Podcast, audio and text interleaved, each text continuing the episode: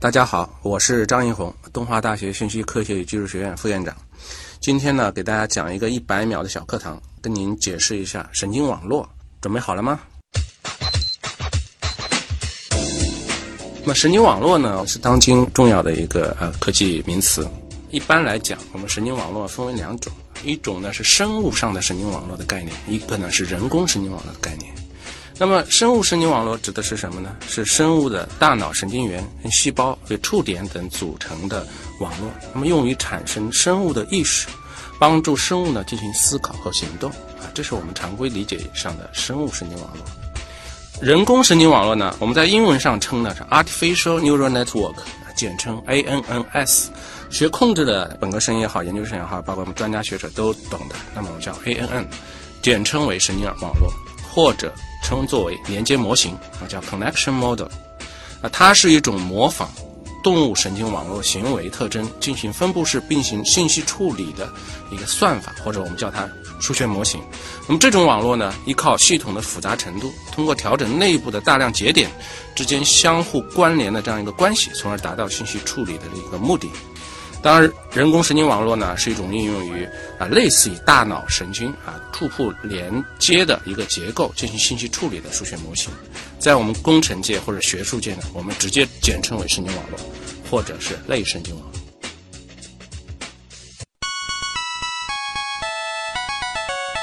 节目准备好了吗？正在将内容进行智能排列。嘉宾的情况呢？正在为您检索嘉宾的特殊喜好，不用那么详细吧？正在为您安装幽默插件，你这是在吐槽吗？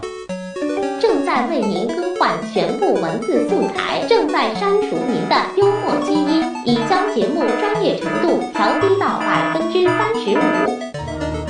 好了好了，马上开始节目吧。正在为您开启极客秀。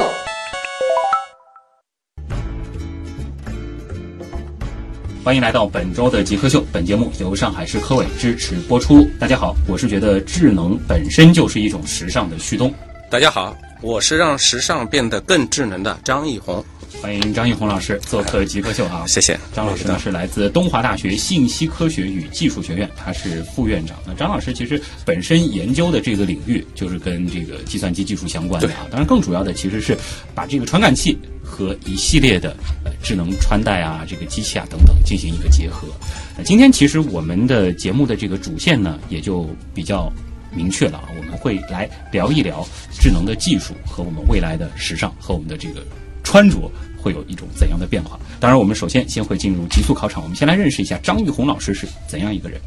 极速考场。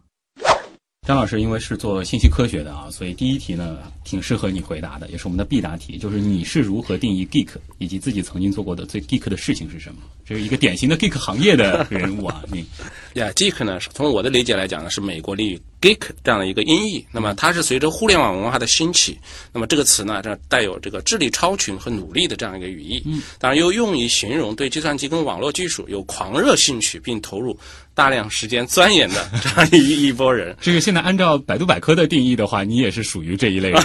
应该是属于，应该是。那自己曾经做过的最 geek 的事情呢？我觉得还是可能说一二年、一三年，我们在给上海空军基地做一些互联网加的这个信息安全一些项目，这个我认为还是做的这个还比较。这个这样一些事情，就是把整个的信息安全跟整个的这个场地的安全，我们做了一些规划设计吧。一个就这个全过程，感觉就像是有一些这个电影当中是的，是的，嗯，他这样的这种情节。那接下来让你找一个东西啊，或者说是某种图像啊，给极客代言，你觉得什么比较合适，并回答为什么？从我的专业角度来讲呢，因为我们是信息学科，那么如果是跟极客代言，那我就认为一跟零。是最好那个代言的，对二进制，这个的确是啊。大家想到极客的时候，如果说呃想到极客，他要做一个背景板，可能这个就像《黑客帝国》当年是的，对一长串的这个一和零就比较合适了。那如果说是具体要一段一和零，把这个二进制它要转换成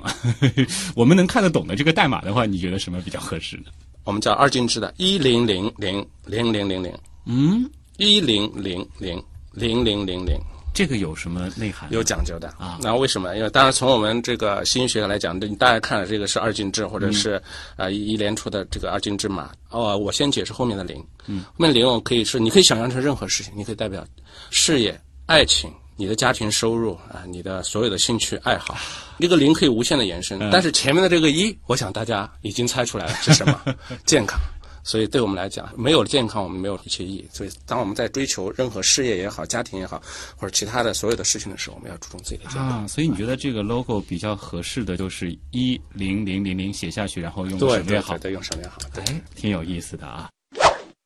平时会有一些这个阅读的时间，有经常会嗯会那除了专业书之外，还会看一些其他的书。呃会会对。虽然我是学理工科的，啊，我还是很喜欢看我们的这个四大名著里面的一些。呃，比如说我们的《三国演义》，是因为觉得职场当中有很多事情可以从中没错没错 没错，这个也充分反映了我们的作者罗贯中的他的大智慧，我们中国文化的一个一个深度。嗯，《三国演义》里面，我们罗贯中啊、他勾画了很多栩栩如生的这样一个英雄人物。嗯，当然也在我们的这个我们的目前的我们双创创新创业的这个大潮里面，我就感觉很多的一些、啊就是对一个一个的是鲜活的，对鲜活的人物在这里面，所以我有时候也会经常把我们历史跟现实结合起来，有一些借鉴的，有一些借鉴的意义。对。电影电影我我最喜欢，或者我现在印象比较深的，从我大学开始，可能还是《阿甘正传》吧，《阿甘正传《阿甘正传》。嗯，因为为什么呢？我到现在还是很印象很深。阿甘呢，本身是一个智力不是很高的这样一个人，但是呢，他首先是个善良的人。然后阿甘呢，他做什么事也很执着。他虽然智力或者能力一般，但是他在做事情的那种执着，往往把他带到一个不可预测的这样一个、一个成功跟高度。其实也提示了我们年轻的朋友们，在追求事业的同时，要注意一些啊兴趣的专注。呃，所以你是会喜欢看一些这个比较励志的东西吗？或者说是带着一点这种成长性的这种东西吗？会的，会的。哎，我平时也是非常喜欢看的。比如说有一部影片，哎，黄晓明主演的，叫《中国合伙人》。嗯，创业的，啊对了，讲创业的，当然也讲了一些中国在这个创业的大潮中啊，随着国力的这个增强，创业企业家的一一起成长的这样一个历程。当然，更多的是一种励志。想问一下，您最后一个学历的毕业论文写的是什么？我最后的学历是在香港理工读的博士，那、我们的博士论文呢，就是这个基于智能算法的服装纺织瑕疵检测系统。哦，这和您现在的学校，包括您现在在做的这个是专业，的非常契合度是非常常高的，高的。对，非常高。呃，当时做的是一个具体的是一个怎样的呃，因为当时我们在香港理工，我们那个导师叫 Private 袁，嗯，他是一个香港的一个香港理工的一个知名教授。那么他在服服装纺织行业呢，做什么呢？做这种高端衣服的啊、这个面料或者是服装的这样一个瑕疵，嗯，通过这个在生产流水线上运用我们的高科技技术或者我们的这个图像处理技术，能够把面料或者服装上带有一些微小瑕疵的这样一些产品，把它检测出来。哇，这个其实想象中还是挺难的一件事情、啊。是的是的是的。因为这是微小的瑕疵，没错，对，鸡蛋里面挑骨头的一个而且它还是一个批量化、工业化生产的一个过程，还得把这个东西筛出来。对，要把它筛出来。啊，像这样的这个技术，在现在的这个服装行业当中已经普及了。我是一二年毕业的，那么一二年、一三年呢，是一些产品陆续在市场上在投放、在使用，但是现在可能很多还需要有一个逐步完善的一个过程。啊。对，现在您的研究方向已经不在这个里边了，还有还有我现在有一个上海市科委的一个项目，还是在做这个。当然，我们的服装瑕疵或者是纺织面料瑕疵检测系统呢，你有一些神经网络的一些算法或者不同的算法对它进行一个检测。当然，随着我们的云计算或者是大数据的这样一个技术的发展，我们可以对这个系统进行不断的这样一个一个深化、不断的优化的这样一个过程。对，想到了最开始，其实您提到了就是让时尚变得更智能。是的，不仅仅是说可能我们狭义当中所理解的，非要是一个这个智能的手镯啊，没错没错智能的衣服，对整个的这个生产的这个全过程，其实智能技术都是可以都是可以深入渗透深入的。太棒了。您觉得到目前为止出现过的最时尚的人工智能概念是什么？呃，当然，现在很多的一些人工智能技术能够做出很多时尚的一些科技产品出来。当然，对我的理解来讲，我认为呢，是我们哈佛大学脑科学中心研究人员用自己研发的意念手臂。嗯，那么它呢是可以让一些哎、残疾的运动员或者残疾人士用人工智能技术生长出新的手臂。那么这只手臂不是靠说用机械或者电脑来控制。它是使用者在意念的操控下来实现正常人手臂的这样一个功能，比如说弯曲啊、取东西啊、日常功能。嗯，我为什么认为这个是最时尚的？因为我们的科技也好，我们的工作也好，让人们受益于我们的科技成果，那是最时尚的这样一个工作。这个是，而且其实这样子类似的技术，其实现在的话，它可以应用在帮助一些残障人士没错没错来解决他们的这个生活的是对的这种痛点。对但是在未来，其实也可以脑洞出非常非常多的人机的这种交互。交互的这样一个状态，对这是一个新的、嗯大的一个窗口啊。就想问一下，在您的这个研究领域当中嗯啊，就是有没有一些，比如说器材、原材料或者是一些设备，它的这个价格的多少是您比较关心的？因为我们现阶段呢，我们交叉学科在做一些，我们在联系一些材料学院、服装学院的一些老师，做一些这个基于石墨烯的一些智能穿戴的一些一些产品。嗯，那么当然，石墨烯材料是我们目前来说还是比较关心的这样一个它的价格的一个涨幅。这个东西对于你们的工作，它本身能够起到一个什么样的作用？那我们可以用石墨烯来通过各种的工艺制作成不同的传感器，比如说是压力传感器、温湿度传感器，或者甚至于是让我们进行一些加热的一些模块。嗯，所以石墨烯的这个本身的这个市场价格也是我们非常关心的，因为它的价格的涨幅决定了我们的一些附属产品的价格，然后也对决定了我们的产品是否能够 被市场所接受。那现在石墨烯它的这个市场价格是怎么样的呢？是不是还要分是什么类型的石墨烯？是的，是的，不同种类的石墨烯的价格都是会有不同的这样一个范围。但是，从我们接触的比较多的复合型的石墨烯材料来讲，目前呢是一千八百块钱每克上下，一克是的一千八百块钱，已经是贵于我们的黄金的价格。这个好像有点不可思议啊！主要的话还是因为这个工艺的问题，是的是的要获取石墨烯，没错是非常难的一件事。没错好，那接下来的问题就是，您现在一年的收入大约能够买几克、几十克 的石墨烯呢？复合型石墨烯呃，问了一个比较比较敏感的问题啊 啊，没关系，因为现在我们的大学教授的收入呢，相对还是比较的一个公开。嗯，除去个人的做的项目的多少，我们的大学的教授呢，副教授级别一般是十八万左右。您是直接把数字都报出来了，那基本上就是一百克左右。是的，谢谢您的诚实、啊，当然可能就是再加上，就是如果说还有一些项目是的是的是的对我把扣除对扣那可以除这种把这个克数再高一些。是的是的是的这个一公斤到得了吗？到不了。一公斤到不了。好的，那也谢谢嗯张老师回答我们这个问题啊。如果你可以不考虑其他所有的情况，这个包括收入的问题，包括家庭的问题等等，你最想做什么事情？我有一个计划，从一一年、一二年到现在都没有时间。就是我想，如果扣除所有的情况，啊我现在还是想去一次川藏线，哦，这个走一下川藏线。其实感觉上不是特别难实现的。是，但但是就是每年就是因为诸多的原因，我就是没有去成。而且因为其实您在高校当中啊，在我们的想象中是的有寒暑假，是的，这条线都没法走。对我从一二年，因为当时做一些军工项目，可能真的是每一个暑假基本上也没有太多休息的时间。后来呢，又去科委挂职回来之后呢，又各种工作的原因呢，基本上没有时间去实现这个这个旅行的计划应该还是可以祝您早日实现。谢谢谢谢不算谢谢谢谢 特别遥远。如果说啊，我们节目组拥有一种超自然的能力，可以帮您立刻实现一个愿望啊！我们最近好像是成功的把这个嘉宾是送到了未来，啊还有把嘉宾送到了这个什么时间刚刚开始的时候。那如果是这种级别的愿望，你希望实现什么？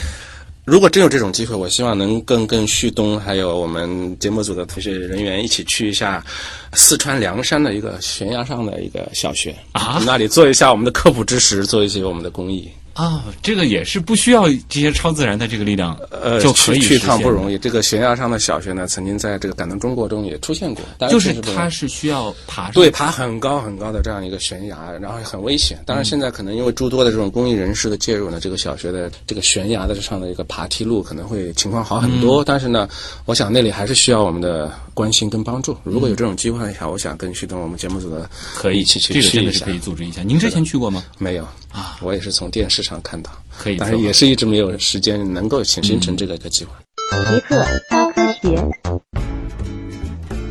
欢迎各位回到极客秀，各位好，我是认为智能本身就是一种时尚的旭东。大家好，我是让时尚变得更加智能的张艺红。嗯，今天做客我们节目的极客张艺红老师，来自东华大学信息科学与技术学院，他是副院长。我们今天极客秀的关键词非常的明确啊，就是智能和时尚两者的结合。而您本身其实就是在做这样一件事情。刚才呢，其实，在谈您的这个最后一个学历，也就是您的博士论文的时候，其实已经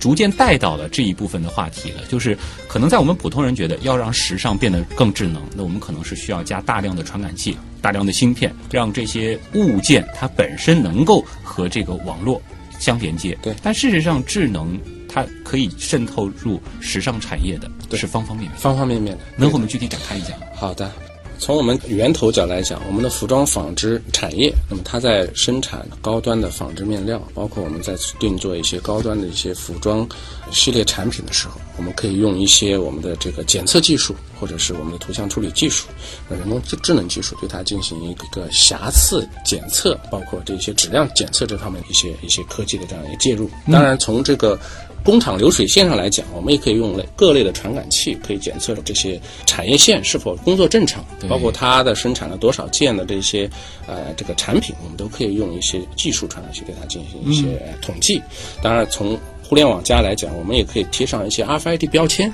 让一些高端的一些纺织品也好、服装也好啊，让它有一些身份，让外界的对它这种品牌或者高端产品的一个仿制，我们有一个数据的一个源头的这样一个录入的这样一个手段。就是妈妈再也不用担心以后我买到假货了。没错，就像我们到五粮液或者是这一些品牌店，它都有一些 RFID 标签，嗯，标签里面有一些数据，它从哪里生产的，哪个公司生产的，通过哪条流水线到达哪个市场，到达哪个门店，这些数据我们都可以对这个东西是很难被仿制的，是是的，你要把这些仿制的数据嵌入到 RFID 数据，你一定要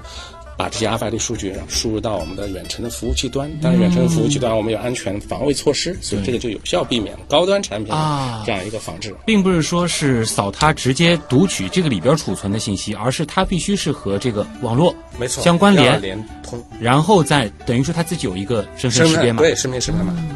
这个倒真的是一个很有意思的点了。刚才其实主要是讲到了整个的这个生产环节，那这个的话其实和智能制造我们可以相结合。相结合，对对对，因为毕竟整个时尚产业，尤其是服装生产这个领域，它本身也是一个制造业。没错没错啊。那么再往后，它还有哪些结合呢？呃，就拿这次我们的双创周来讲，嗯，我们出现了这样一个现场的一个高端定制服饰的一个高端定制，我们用一些人体 3D 扫描的这样一些设备跟技术，能够第一时间获取我们人体的这种各种的这种身材的数据。嗯，那么接下来我们通过远程的这样一个软件，我们可以把人体的数据输入到我们的软件系统里面。那么远端的定制的一些呃服务的这个厂商也好，或者是门店也好，他会在一个小时之内把一些定制好的一些服装送到您的手上。哇，一个小时，是的，一个小时之内。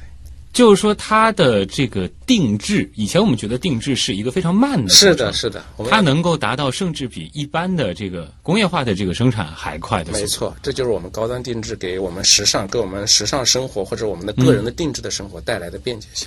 那是不是说它的这一部分的这个定制的生产，就是我们良好的这些电脑采集的这个数据，它的这个生产的过程本身也是智能化了？没错，比如说我在制作衬衣的时候，你的肩长、你的胸胸围的一些数据，我们可以根据这个不同的这样一个数据，制作出适合你人体的这样的一些服装。嗯，那么这样的话，它本身是一个技术成熟的这样一个手段。啊，这个的话，的确可能会让很多人买衣服，或者说是去考虑到底是商场里直接买，还是去找定制。没错哎，特别对我们女士来讲旗袍。这个旗袍呢，我们现在有一些专门做高端定制的一些旗袍。那么这样的话，对于我们这些女士来讲，她不用说跑到比如说啊一些外滩的三十六号这种高端定制店，那么她可以去一些商场一个特定的这样一个，比如说我们的一个一个一个合作点，把这个人体数据实时的远传到这个高端定制店，然后她就可以收到她选择她喜欢的颜色、款式哎，包括她喜欢的面料。这又是一个方面了。那还有其他的吗？现在等于是生产环节，包括说在这个定制这一块儿，其实都已经有很大的不同了。嗯，呃，还有一个呢，就是跟我们健康息息相关的一些系列产品，比如说我们基于一些石墨烯传感器或石墨烯加热电路的这样一系列的功能性的服饰。石墨烯因为具有远红外的这样一个加热功能，那么它的这样一个远红外功能可以配合一些一些相关的一些呃医药的这个显微或者是产品也好，可以有效的对人体进行一个热敷的作用。比如说在肩带啊、肩部或者是腕部或者我们的膝盖部，我们比如说都可以把加热电路 嵌入到有效的嵌入到我们这很舒服啊啊！是的，是的，哎，但是以前的话，我们可能想象当中，如果要实现类似功能的这个产品，它应该很笨重。是叫暖宝，女士们应该都用过嗯暖宝这款产品。嗯嗯，暖宝呢，因为在加热的效率或者是加热的这个效果上不是很好，因为它会在电路的控制方面、热度的这样一个控制方面存在一些短板。当然，我们的石墨烯发热服功能性的辐热服面世以后，当然现在已经市场上陆续有一些产品面世，但是我们东华大学呢是做服装纺织的或者是智能可穿戴方面的一个行业特色性的高校，所以我们结合了我们的。材料学院、服装学院的一些专家教授，我们联合研发了一系列的这样一个功能性的发热服饰。嗯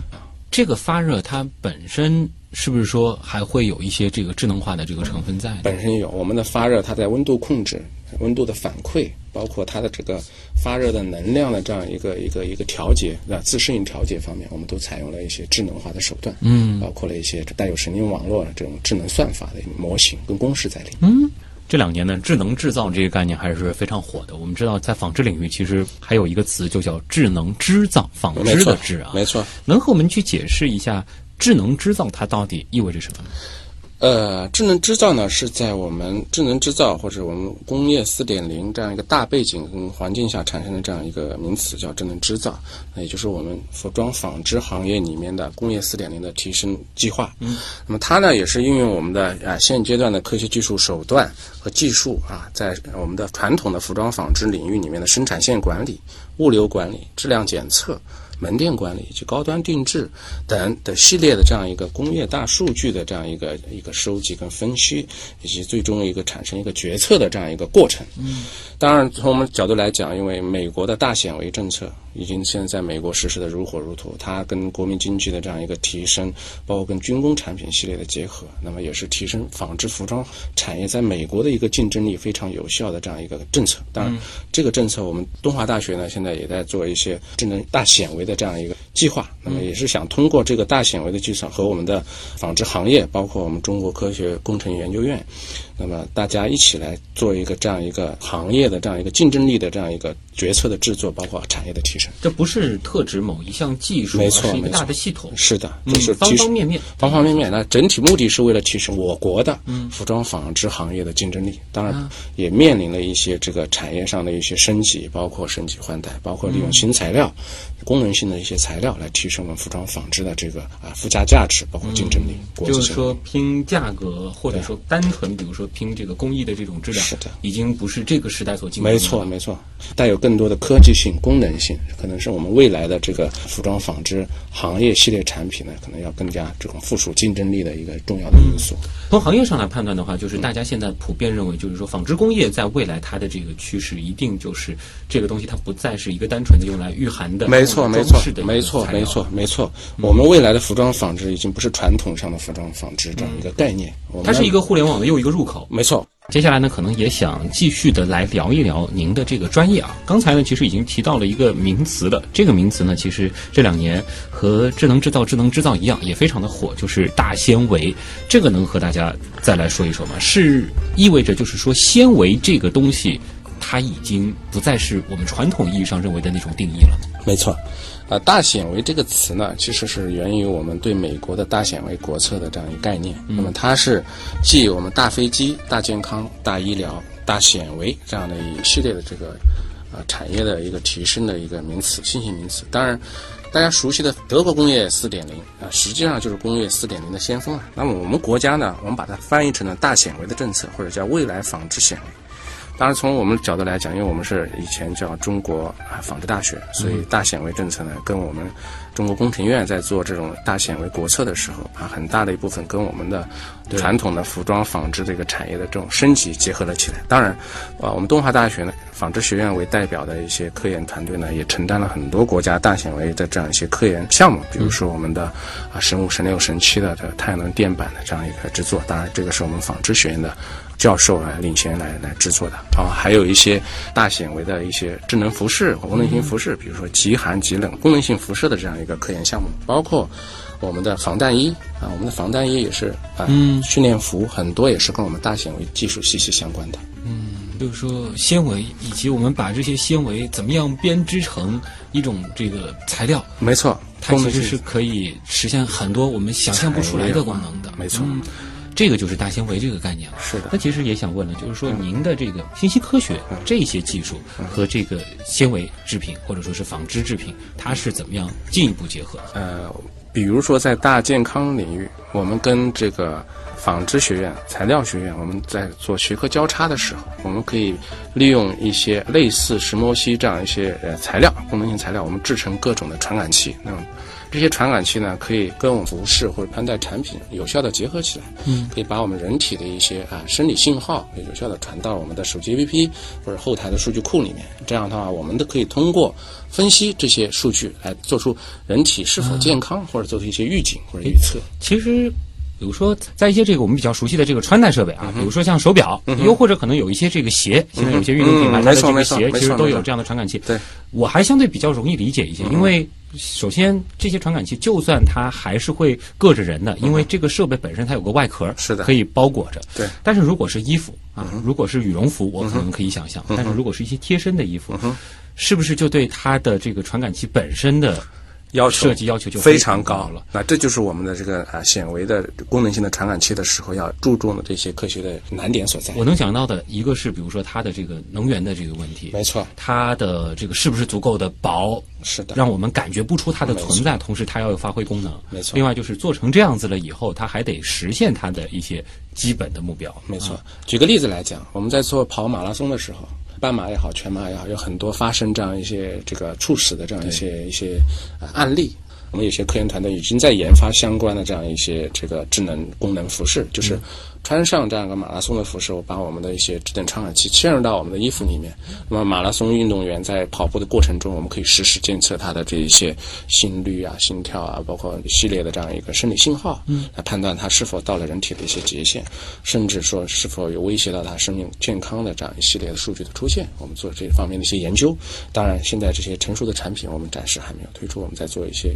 功能性的测试。相信在不久的将来，我们会给大家研发出这样一款产品。这两年的这个传感器也好，或者说是类似的给这种比较特种的传感器供能的一些这种方案，是不是发展的还是比较快？是的，呃，随着我们新能源电池包括石墨烯技术的发展，我们现在在获取人体信号的相关的这个智能传感器的这个技术上面，我们取得了比较大的这样一个突破。嗯，那么它的这种轻柔，用石墨烯呢，大家都知道它具有这种可导电性、可柔韧性、可水洗性，所以它的这些的一些一些显著的特点，有效的跟我们的服装穿戴产品有效的结合起来啊。所以说，即使以后我买了一件，比如说是带有这样子的传感器的智能的衣服，甚至是内衣，对我也可以放心的和正常的衣服一样去洗，没错，就把它当做一个传统的没错没错，你可以去洗。而不是一个电子产品。没错，当然现在很多啊、我包括我身边的朋友对我们功能性服饰有一些误解，包括我上次问了一些我们呃小朋友这个班主任，我说有这么一，因因为他们也在做小学生科普知识，那么我说如果有这么一款这个功能性的服饰，那你会接受吗？他说是 no，我说为什么呢？他说怕辐射。当然，因为是这关于这个科技知识的这样一个领域的不同，对他的需要更对深度一些他的嗯担心呢是多余的。其实我们这些这个科技类产品，包括所有的这些呃我们的电路也好、材料也好，我们不会产生这些辐射的这些副作用。对，就是说辐射无处不在，没错零度以上它都有。没错但是我们要区分什么是电磁辐射，什么是电力辐射以及它的这个能量强度。是的呃，当然就是说，现在就是我们已经能够看到了，技术它已经开始有这样的苗头了。嗯您觉得是在多远的这个未来，可能我们去，比如说一些快消品牌嗯。买到的这些几十块钱、一百块钱的这个衣服，嗯。它都能普及有一些基本的这种传感的？我相信不会太远。嗯，呃，现在当然从成本角度来讲，可能您刚才讲的功能性的产品或者是服饰也好，可能还价格还没有达到我们亲民的这样一个政策。但是我们的目的是让我们的科技产品更加的亲民，给大家老百姓带来更加的实惠，让我们的老百姓的生活更加的健康，更加的时尚。因为记得在几个月前的一些这个科技展会上，曾经看到过一些这个智能的家居设备，他们提出的一些解决方案，比如说洗衣机洗衣，机它可能可以去识别我往里面扔进去了多少件衣服，啊然后它会自动去根据这里边有什么样的衣服来设定一个洗衣的模式。嗯嗯但是其实它现在可能还比较局限，就必须你这每一个衣服给它贴上这个标签。没错，没错，没错。而且可能只有有限的几个品牌。那当然，我们可能期许的那个未来，就是每一件衣服它都会自动告诉那个洗衣机我是谁，我是一个什么样的材质。没错，这个从技术来讲，我相信应该是可以达到。嗯，技术上来讲，其实完全可以实现了。是的关键可以实现普及没错过程。，其实现在我们系列的功能服饰也面临这个问题啊，包括一些研究机构，包括一些呃市场有些公司也陆续出了呃，跟刚才的石墨烯技术也好，或者是发热技术也好，出了啊智能功能的一些系列产品。但是目前来讲，价格上。或者是功能上可能还需要有待改进，价格上亲民可能还有一些路需要走，但是我相信未来 对一定是可以对，其实大家已经比较习惯了技术这几年，没错然后包括一些东西的这个价格，是的它下降的这个速度是快，也是让很多人出乎意料。是的是的所以其实保有这样的期待，这一天很快就会来。好，我们努力。是，这是正在直播当中的极客秀。今天做客我们节目的极客张一红老师，来自东华大学信息科学与技术学院，他是副院长。呃，在广告之后呢，我们将会进入问题来了啊，我们也来听听看网友对于智能与时尚都有怎样的问题。问题来了，问题来了，问题来了，第一个问题呢，来自消失于巴士的光年啊，他想问的就是我们前面提到的那个呃，给衣服加热的这样子的一种这个设备啊。呃，一个呢，它可能会好奇的就是它的这个能源供给到底是怎么来的，然后穿上去会不会有异物感？呃，目前来讲呢，就是我们的发热电路呢是采用了石墨烯哎、相关附属衍生产品的一些材料，加热材料。那材料本身呢，因为它有很好的柔韧性跟洗涤性，所以呢，嵌入到我们衣服的时候，我们在制作工艺的时候，特地的就是我们给功能服啊。它设计了一些相关的工艺流程，让它很好的能贴在我们的面料的里面。嗯，那么这样的话，对人体来讲，基本上不会有异物感。嗯，它充电吗？充电，因为它有一个加热能源转换的这样一个过程，所以它一定要有一个能源电池对它进行供给能源。那目前来讲，我们是锂电的这样一个功能性电池。当然，在未来来讲，我们希望能把这个电池的体积做得更小，加热的时间维持得更长。就有点类似于一个穿在身上的这个充电宝和暖宝宝的结合。没错，没错，没错，啊，那它的这个，因为有充电的话，必然就是有这个接口。没错，我想象中应该是一个 USB 接口。是的。那这样子的东西可以直接扔到洗衣里去去洗。呃，洗衣的时候可以把这个 USB 接口把它拿下来，拿下来取下来，这个是可以的，有这个流程。对。就不会这个不会有这种这个什么漏电这种风险对，险。既然是我们说是可洗涤的，那么它一定是防水的，就是整个的电路它是防水的，是可以就是说可以有效洗涤的。但是从 USB 充电的这个电路来讲，它是可拆卸的，嗯，所以我们在做这个结构的时候，我们也充分考虑到这一点。啊，其实我最早看到“智能织造”这四个字的时候，我当时其实想象当中，因为呃，我们普通人认为，比如说一些这个智能的这种处理器啊什么的，这种电路板，其实它的这种描绘的过程和纺织的这个织的状态是有那么一点像的。那在未来有没有可能直接把这些电路或者说是一些这种传感设备和纺织直接结合在一起，就把它织到了这个衣服的纤维当中？呃，从技术上来讲，这个是可以实现的，嗯，啊，但是就是说，在我们集成针一起建某一些具体的产品的时候，我们肯定要考虑到，啊，这种技术相关的、啊、这种材料跟纺织面料的这样一个结合的时候，它可能会产生一些材料的一些剥落啊、不稳定性，所以我们在这种工艺制作的时候。啊，用经纬编织的这种模式，暂时目前还没有实现这样的一个功能，当然这是我们未来的终极目标。终极目标哦就是这个，是的，是的，就是没错。衣服和这些智能传感器就是我们再也分不开了。对，就可能就是我们的衣服的经纬组成了一个个的电容，也就组成了一个个的发热电路或者是传感器的。因为这样子的一种经纬线的这个编织方式，它天然其实就是有这样的一个结构，可以去承载这些东西。没错，本身就是，当然局限于我们现在一些技术的或者是材料的一些限制，或者我们在工艺流程上的一些限制，所以暂时没有做到这个功能。您刚刚也提到了，就是说容易剥落，比如说像石墨烯，没错，比如说用一些石墨烯哎溶解液，在对相关的这种金沙线对它进行浸泡的时候，石墨烯的这一个颗粒或者石墨烯的这样一个原子在附属在我们纺织面料的时候，这个工艺性啊目前还没有很好的解决。嗯，那它会比如说出现一些容易剥落或者是电路不稳定的这样一些这个情况。风往南吹啊，这个好像是做过功课的，说是听说您有个发明专利是关于智能压力传感器的 CS 游戏服装，这是怎么回事？又是如何实现的？这个这个是我们是一二年、一三年吧，一三年我们参加台湾世界纺织大会上我的一个专利。大家都玩过 CS 啊，我相信男男对男生都喜欢玩这种 CS 游戏。传统的 CS 游戏呢，从发展到现在不外乎几种经历，一个呢就是用这种比较传统的它一个西红柿的这种汁液啊，产生气体压力，产生这样一个喷射子弹的一个情况。另外一个呢就是激光镭射枪，我们拿着激光镭射枪，然后对着对方衣服上的一些接收器，对，产生这样一个击射的效果。但是呢，从这个玩家对 CS 啊，这个或者是玩家对游戏体验的这种模拟，没错，对对他这种要求不断的提高，就是他要求这种现场感会越来越。我们可能期待的就是说，我们在这个真人模拟射击的时候，是的啊，是会有一种中弹的感觉，对，而且知道哪里中弹了，对对。所以当时呢，我们就发明了这样一款基于压力传感器跟这个雷格比网络的这样一款产品。那么这个产品呢，就是说我们把传感器啊附属到这个这个 CS 游戏服里面，在不同的部位，比如说胸部、腹部或者是肩部，其他各种我们布满了各种传感器啊。那么你的这个 CS 子弹呢，我们讲橡橡皮子弹，在游戏枪的子弹在射射到这个衣服的同时呢，它首先有被击中感，但是呢，我系统要知道它哪里被击中了，对，击中哪个部位扣多少分。比如我一枪击中啊核心的要害部门，那么一枪就毙命了。嗯，那么对 CS 的这种游戏玩家来讲，你就需要退出了。是的，对，你就系统就提示你要退出啊。所以我们通过这些技术呢，让大家玩 CS 游戏的时候呢，这种哎体验感跟逼真感更加强。下一题来自红色彼岸花啊，他说注意到有个词叫电子皮肤，这是怎么一回事？呃。这个技术呢，一般是针对我们的机器人或者是仿人系列产品的。那么它是呢，是一种让机器人产生触觉的系统，结构呢还是比较简单，它可以加工成各种形状。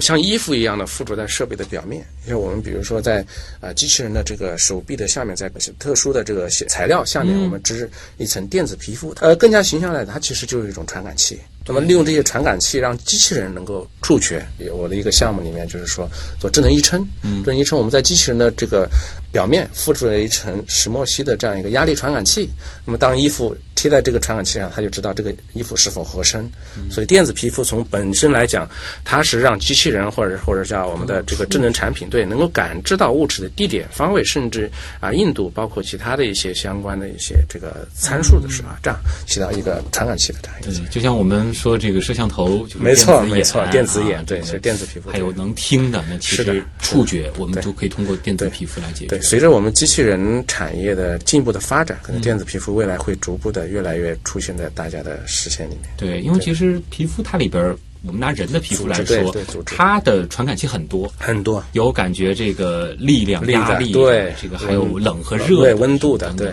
这个电子皮肤它其实也要集成这一系列，没错，系列这样的一些功能。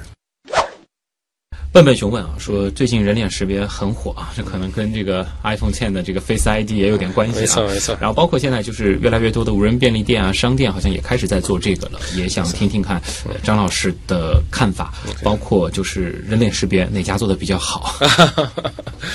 呃，人脸识别技术呢，其实很早就出现了。我们在一二年、一三年就利用人脸技术做了一些相关的重点区域的安全防卫的这样一些系统啊，利用人脸。对一些呃访客的一些信息的识别，包括他权限的这样一个识别，通过人脸来提取相关的这样一些信息，来决定你是否有权来进入相关的一些区域。那么，当然从人脸技术来讲呢，它是对输入的人脸图像或者视频流，首先呢，他判断是否存在人脸，如果存在人脸。那么，得进一步的会给出这个脸的位置、大小，包括各种主要面部器官的位置信息啊，包括它组成的这样一些这个啊结构信息。那么，根据这个信息呢，进一步提取每个人人脸中所蕴含的身份特征，然后呢，将已知的人脸进行比对。啊，这个技术呢，我现在我们从我们角角度来讲，一些公共安全上，包括我们的地铁站，包括我们的公共区域，应该都有这方面的一些技术。我记得前一段时间，啊，某地的这个公安系统就通过人脸识别技术抓到了一个在逃的逃犯。嗯，啊，很巧，就是他就是出现在某一个摄像监控头上，他在那个通过这个视频的这样一个提取对他人人脸识别的一个比对啊，他抓到了一个非常重要的通缉的这样一个一个犯人。对，是呃，好像之前的这个人脸识别，它可能还主要是识别这个平面的这个图像。没错，现在好像它的这个趋势就开始转这个识别三维的这个没错，人脸的模没错因为随着我们的仿生技术或者仿制技术的这样一个提高，两维的平面的技术可能已经不大满足了我们这个这个安全的这样一个一个需求，所以对人脸进行 3D 建模，那么这个数据相对的这样一个可仿真或者是相似度呢，就大大减少的这样一个重复的这样一个仿真的一个现象。那么这样的话，所以 3D 人脸识别呢，是我们现在主流的这样一个人脸识别技术。嗯，它就需要用到我们以前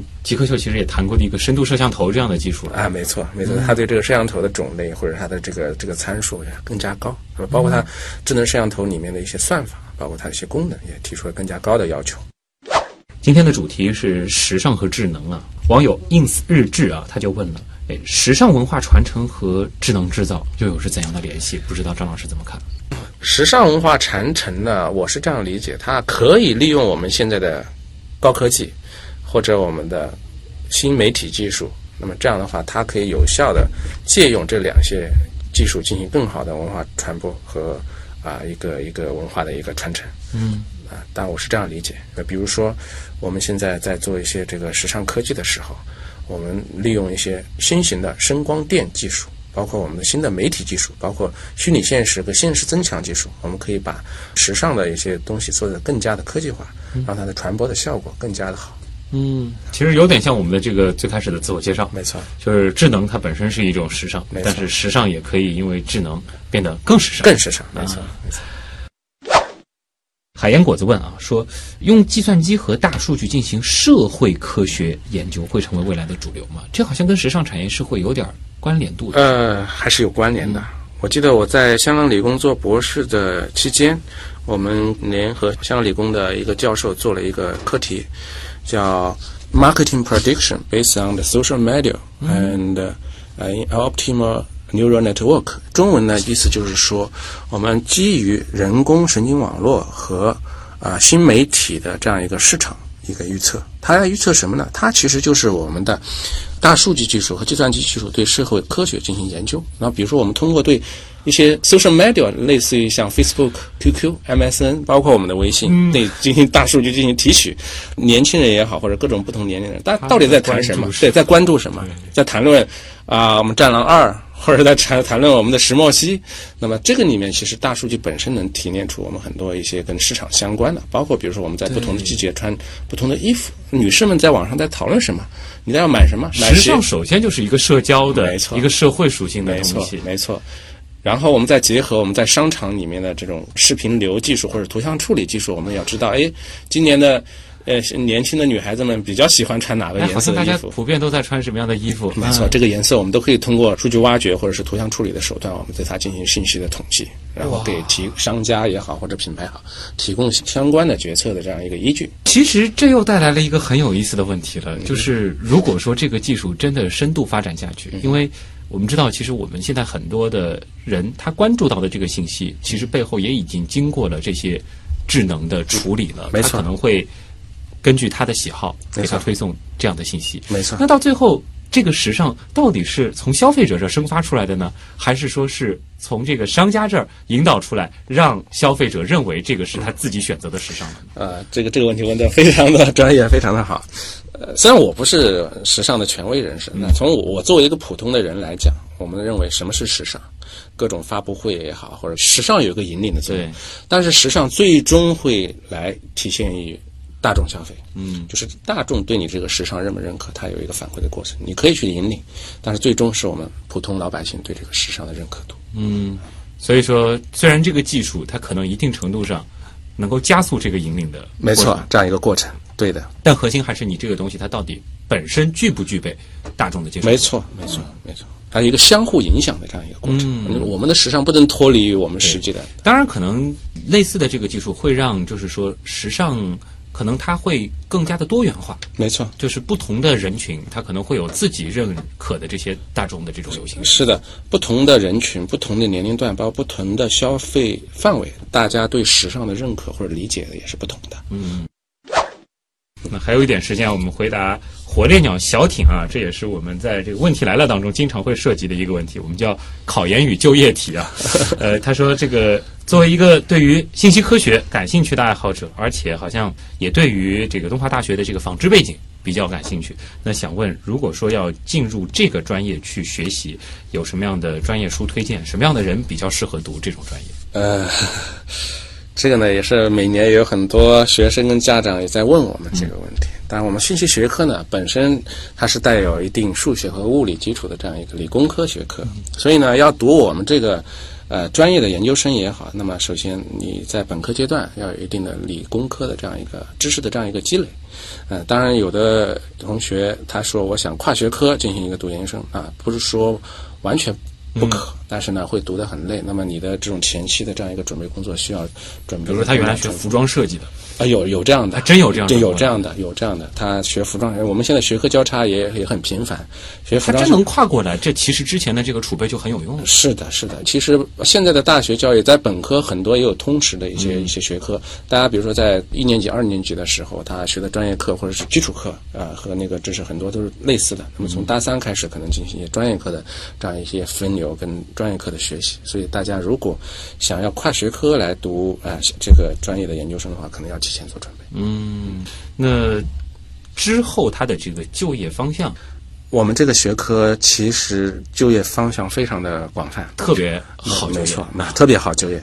从我们学院在东华大学每年的这个本科跟研究生就业率来讲，我们每年都是百分之九十九。